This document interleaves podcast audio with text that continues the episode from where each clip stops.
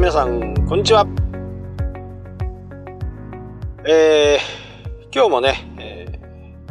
ー、車の中からの録音になります。まあこう毎日ね、えー、20分程度。まあ10分から20分程度っていうのをね、えー、一応目安にしている、えー、ポッドキャストではあるんですけどまあそうそうね毎日話す話題などなかなかのね苦労してるんですけど今日は前前はね Facebook ページにねちょっと書いたんですけど、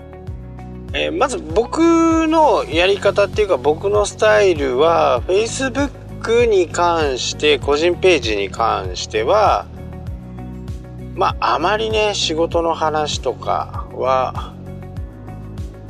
しないですかね。えどちらかというと、え、どこどこ行きました的な感じ。でこれの理由の一つにまあセミナーなどをね、えー、時々やるんですけどその時に相手の方に「あ千歳空港着いたんだな」今どこどこにいるんだなっていう風なことをね確認してもらうために Facebook をやってたりします。で仕事とか、えー、最近はねツイブログとかのね、えー、拡散も Facebook を使うことがあまりないですね。で本当に気が向いた時しかやらなくなってはいるんでまあ自分の中でもね優先度が高いものに関して、えー、上げていくというスタイルにしています。まあ今日聞いてくれているね皆さんにはねこうブログ的なね音声ブログなんで、こちらの方で喋る方がね、まあ、数倍楽ですよね。身構えることもなくね今考えてることとかこれからのこととかそういったことをね気軽にこう喋れる感じなんでまあ正直ねポッドキャストの、えー、継続していく上での問題点っていうのはまあちょいちょいありますよね、えー、アーカイブされてはいるんですけどまああのー前々回のね放送とかを遡れることは遡れるんですけどそれまでにチャンネルに到達してもらわないとまあ話にならないっていう点がありますよね。なので、えー、これがね、えー、Google で Google ポッドキャストがね iTunes、iOS に対応した時に何かが起こるかなという期待をねしながらやっていると。いう形ではあるんですけど今現況の中ではその検索されないというところ。まあよっぽど物次じゃないとね探さない感じだとは思うんですよね。だそこの辺は、えー、今後ねどうなっていくかっていうのはちょっとわからないですけど。まあ手軽でいいんですよね。こう喋るだけなんで。タイピングをするとねどうしても自分のイメージの言葉と文字にするとやっぱ若干のね誤差が出てくるんですよね。この誤差って近くにいる人に対しての誤差っていうのはあまり感じないかもしれないんですけどこれが距離が離れたり遠くになる存在になると誤差をね非常に感じる形になります。大きく感じる。まあゴルフとか野球とかでちょっと例えちゃうんですけどまあ打ち出し速度が打った時ねそこの打った時の誤差が0.1 1度あったとする。そうすると遠くの遠くに行けば行くほどこの誤差っていうのは大きくなるのが分かりますかね？自分が打った50センチのところでは1度しか違わない。たった1度ですよね。でもこれが 100m、200m、300m という距離が離れるとこの1度がずっと広がっていくわけですから自分の言いたいことと相手が感じ取るところが 100m もこう誤差が出てくるというのは非常になんか全然もっともっと離れるとね10キロ100キロって離れると最大180度とかね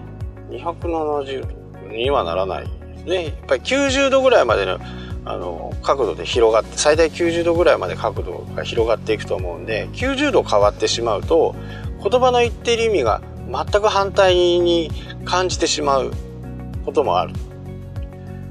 でいつも僕の近くでこう話してる友達に関してはこの誤差っていうのはああのこと言ってるんだねっていう風な感じで多分分かってもらえるんですよね。それは近いから誤差が少ない。でもこれがまあ、距離にしてねと例えば札幌から発信し札幌からボールを打って1度打ち出し角度が1度違えば東京に着き着く時には18090度以上になるわけですよ。90度以上になるってことはもう途方もない違いになると。なんとなく言ってる意味は分かりますかねこれよくね僕もずっと昔はゴルフやってたんで0.1ミリずれるとやっぱり100ヤード200ヤード先では3メートル4メートル違うわけですよ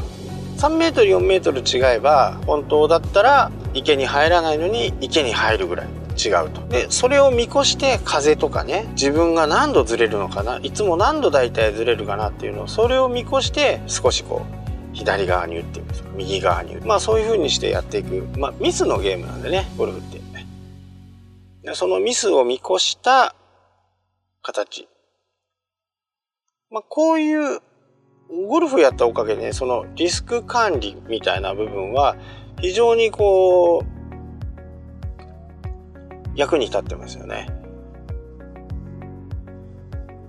多分ね、今はもう、ね、ない、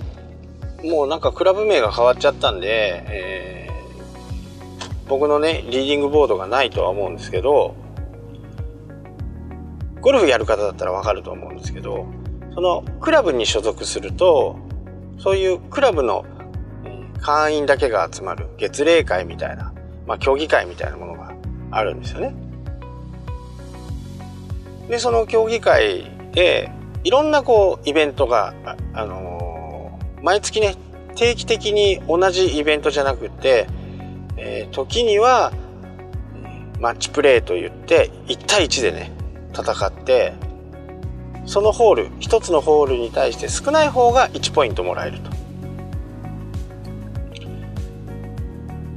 そういうゲームマッチプレーって言うんですけど、え、18ホール基本は18ホールなんで18ホール戦って、え、9ホールで9ポイント取えー、9ホールじゃダメですね10ホール目で9ポイント以上取ってれば勝ちなんですよまあそうなるともう相手はギブザギブアップをせざるを得ないみたいな。まあこれプロの世界でもね、え、日本マッチプレーっていうのがあります。これはクラブチャンピオンっていうクラブ選手権かな？クラブ選手権っていう大会があってそれは全ての方式参加者も全部マッチプレーで戦っていく。上位、えー僕のクラブはそんなにねクラブ数も多くなかったんで、え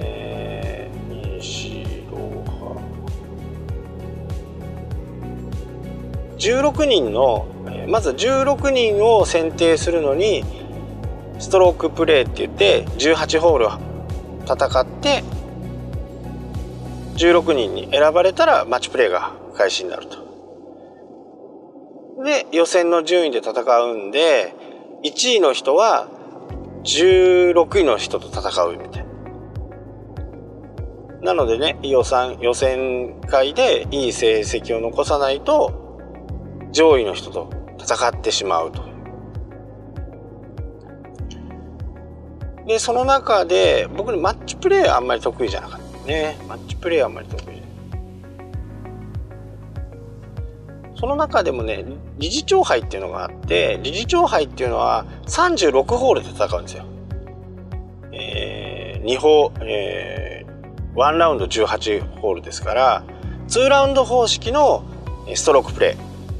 36ホール戦って一番、えー、少ない人これが優勝するんですけど僕ねこれ2年連続あのー理事長杯を取ってるんですね。3年目も、えー、3年目もね、最後2打ぐらい足りなくてなれなかったんですけど、前半にね、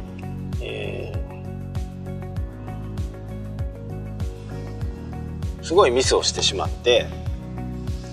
前半で諦めちゃったんですよ。9ホール回って、多分ね40 44ぐらいかな44を打ってまあ、44打つともうほとんどもうダメなんですよねみんな40いかないぐらい383940ぐらいでの戦いなんでもう44行った時点でああもうダメだと。思ってねちょっとふてくされてね回ってたんですけど上がってみるとねみんな悪かったんですよ。でもやっぱり一回集中力が切れるとなかなかね持ち直すことができなくって後半結構頑張ったんですけど結果ダメでしたね3年連続ならず。っていうね、ゴルフからね、えー、僕のその、危機管理っていうかな、最悪のことを考える姿勢っていうのが生まれたような気がします。どういうことかっていうと、林の中にボールが行きました。で、まだね、えー、ゴルフを始めた、初めてね、数年ぐらいの人は、そこから木に当たらないようにグリーンを狙うんですけど、上手い人は、もうそこはね、ペナルティーだと思って、自分に課したね、え、ペナルティーだと思って、ほとんどの上手い選手は、自分が次打てるいい場所にどうやってポジションを置くかっていうことを考えます。で、その中でも自分が一番得意な、えー、距離数って大体あるんですよ、みんな。110ヤードが得意だとか、75ヤードが得意だとか、125ヤードだとか。そのね、得意なところにボールを運ぶことを考えるんですね。で、得意なところにボールの運べば今度は得意ですからもう自信満々にこうピンを狙えるわけですよね。そうするとパーで回れたりするわけですよ。でも林の中からギャンブルをかけていくと木に当たったらどこ行くか分かんないじゃないですかもしもしかしたらもう一回また木の中に入るそうすると結果的に2打損するわけですよねで、えー、そういう風な形のところからね、えー、危機管理っていう部分最悪になったことを考えて一番自分がこの状況の中で何が一番いいのかなっていうのを選べるようになったような気がします。もちろんね、あのー、試合とかになるとギャンブル僕もギャンブルはします。ただそのギャンブルする場所っていうのかないつギャンブルをすればいいのか。毎回ギャンブルをしてると、やっぱり、本当にそれ運任せの部分もあるんで、やっぱり難しいんですよね。で、僕もあの、プロアマ戦って言って、えプロとアマが一緒に回って、えー、戦うっていう試合とかもあるんですけど、え、僕の場合はね、道南オープンとか、そういうのちょこちょこ出てましたけど、でプロと一緒にねその予選予選を戦うわけですよ。で、えー、カットラインが予選をね、えー、僕たちはあのあまりね大きな大会じゃないんで予選会は1日しか行わないんですけど、えー、僕の時は1日、うん、多分1日だと思うな。1日で次の日をあの本戦みたいな感じだった。記憶もうねかれこれもう30年も前の話なんでちょっとよく覚えてないですけどえー、大体ね僕の実力からするとカットラインのギリギリのところ。大体79で18ホール回ってると大体予選通過する。80ぐらいとか81ぐらいだとちょっと微妙カットラインにかかるかなっていう感じですかね。まあ調子のいい時はね、えー、本当に745では回ってくるんですけどやっぱり試合になるとねちょっと状況が変わるし、えー、グリーンの状況とかもね全然変わってくるんでなかなか難しいんですけどホーム自分のホームん？自分のホームのゴルフ場だと何がどこに何があって何がどうしてこうしてとかって全部わかるんでただそういうオープン系の試合になるとそんなにそのゴルフ場に行かない練習ラウンドっていうのもあるんですけど練習ラウンドをしてもねやっぱりなかなかこうわからない部分があるし試合になるとね練習ではね見たことがないような球打って変なとこ行っちゃうわけですよ。でそこからリカバリーしようと思ってもなかなか難しいんですよね。でそういう81例えば81だ81でここ1打縮めると予選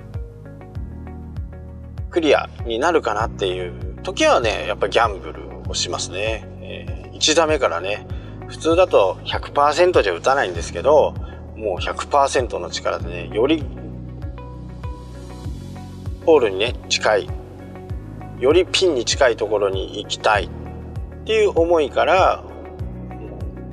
俗に言うね、マンブリっていう、本当にもう力満杯かけて打つみたいな感じの振り方をすると、どうしても、えー、球が曲がったりするんですけど、もうこれ1打上回らないと次の日の試合が次の日ゴルフできないんでもう予選で「はいさいなら」ってバイバイって感じなんでそういう時はねギャンブルかけるんですよね。林の中行こうが何しようがもう全てピンデッドで行くわけですよ。ピンを直接狙ってね。行くんだけどそういう時以外はねほぼほぼこうギャンブルはしないですよね。まあギャンブルしてねうまくいったっていうのはあまりないですよね。もう精神状態がその時にはもう何とかしたい何とかしたいっていう風な形になればなるほどね、えー、自分が追い詰められてる状況になるんでやっぱり追い詰められると人間どうしてもね、えー、変な力が入ったり思わぬことを考えてみたりするっていうことがあると思うんですよね。一応いつもね一応じゃなくていつも平常心でいられる状況を普段からね整えておくっていうところが、え、やっぱりね必要だと思います。そういうのはねやっぱりすごくゴルフから学び学びましたね。まあ先輩たち僕もそれはもう本当会社ね新入社員で入ってからまあ高校時代からねゴルフはやってました。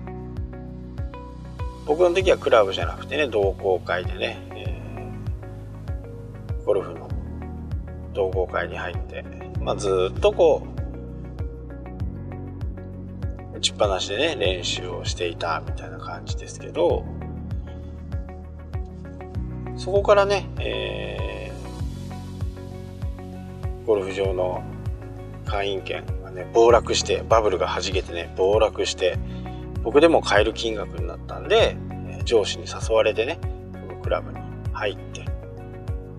まあ若いから飛ぶわけですよね。バンバン飛ぶ。今でこそね300ヤードって珍しくないとは思うんですけどまあその頃300ぐらい飛ばしてましたからね。まあそのおかげで今あの腰を痛めて全くゴルフができないもう思い出すんですよねこうあの痛さを。ああるんでもうゴルフもほとんどやれてないですよね。まあドライバー使ったらね150とか180とか行く自信があるんで。ただドライバーなし3番アイアンから、えー、3番アイアンから上のクラブは使わないでその3番アイアンから下だけでゴルフ回んなさいっていうルールがあると多分ね80代も夢じゃないと。思うドライバーは全くダメですよね。練習してないと体がね忘れちゃうんで。まあまあねそのぐらいの話しといてゴルフの話するとまた長くなる。ぱりそういうこうまあ言ってもねやっぱり勝負の世界ですよね、えー、自分の今いる立場と全体の周りのカットラインっていうところを見据えながらね、えー、それがね全部がわかるわけじゃないんですけど、まあ前半回った時に、37、8で回ってる人たちが多ければ、あ今年はちょっと78ぐらいで回っとかないと無理かなとか、まあそういうのがね、わかるんですよね。まあプロの場合だとわかるじゃないですか、リーディングボードが、こう、ホールの近くにね、あるんで。アマチュアの場合はね、自分で情報収集するしかないですよね。あーっていう。まあ、ただ、自分のベストを尽くせよって感じなんですけどね。結果的にはね。自分のベストを尽くして、えー、ダメだったらダメだよねっていう。で、予選もね、えー、一度通ったことがあって、本戦に行ったんですけどね、そういう時に、やっぱりプロと一緒の組に回ると、まあプロのね凄さっていうかでもそういう小さいこ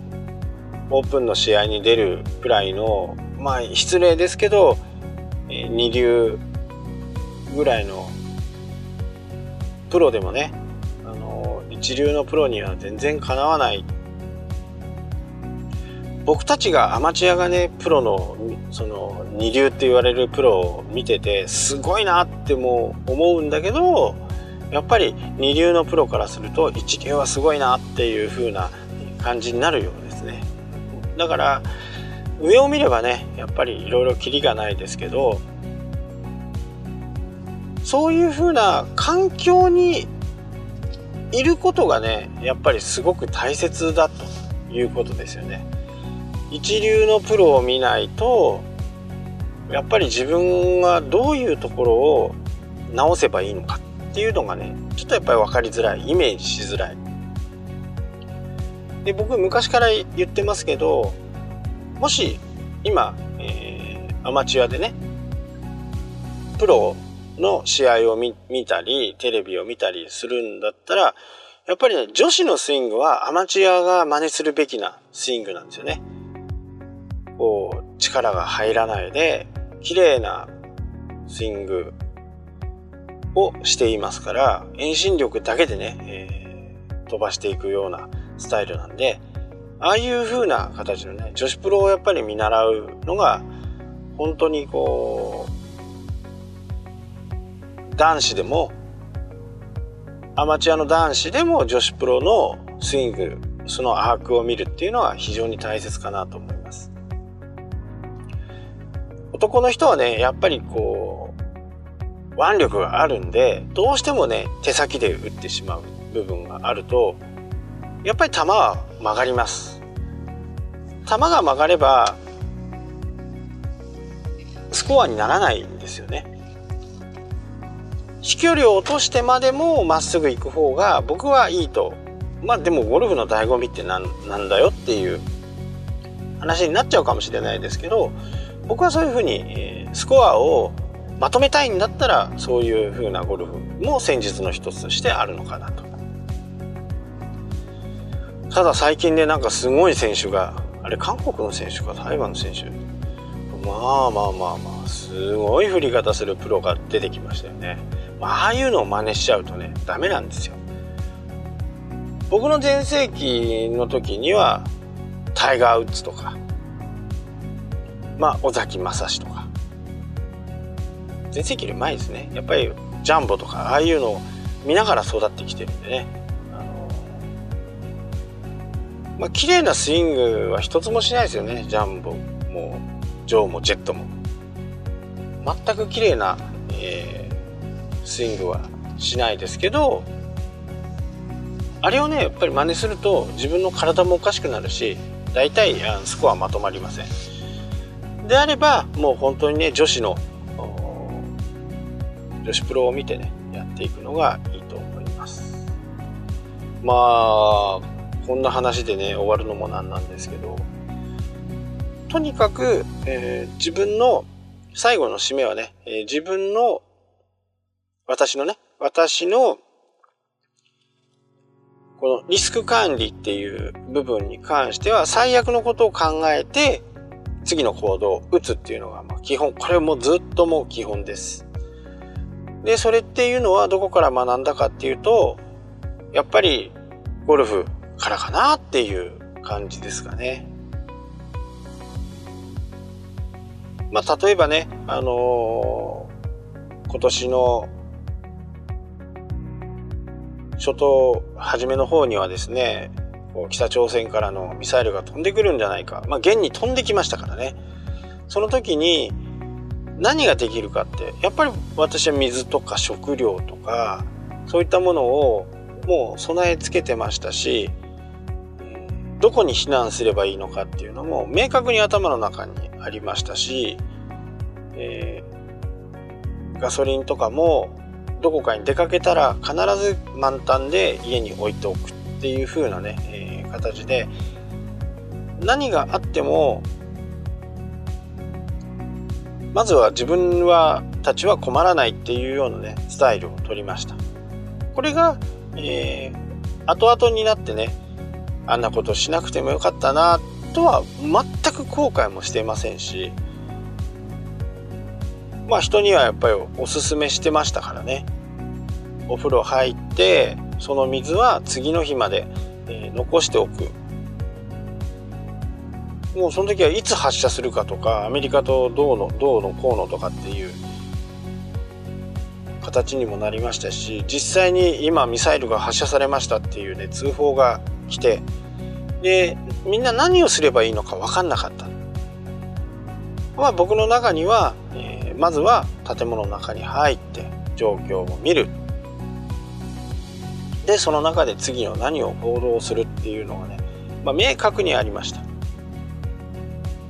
なので、えー、皆さん聞いてる地方のところではねあの今後地震が来る予報が出ている人たちもいると思うんでねあのその地震とか、えー、災害に関してはね、やっぱり注意深く見て、そこでね、怯えて生活する必要はないと思うんですね。ただ、何かあった時にどうできるかっていうことはね、本当にこう考えておいてほしいと思います。まあ、ご家族とどこに避難するのかをまず明確にしておくっていうのが非常に大切です。で点でバラバラになってもどっかの小学校に集まるっていう約束事があればみんなそこに集まるわけじゃないですか。それが何も決めてないとやっぱり良くないと思うんで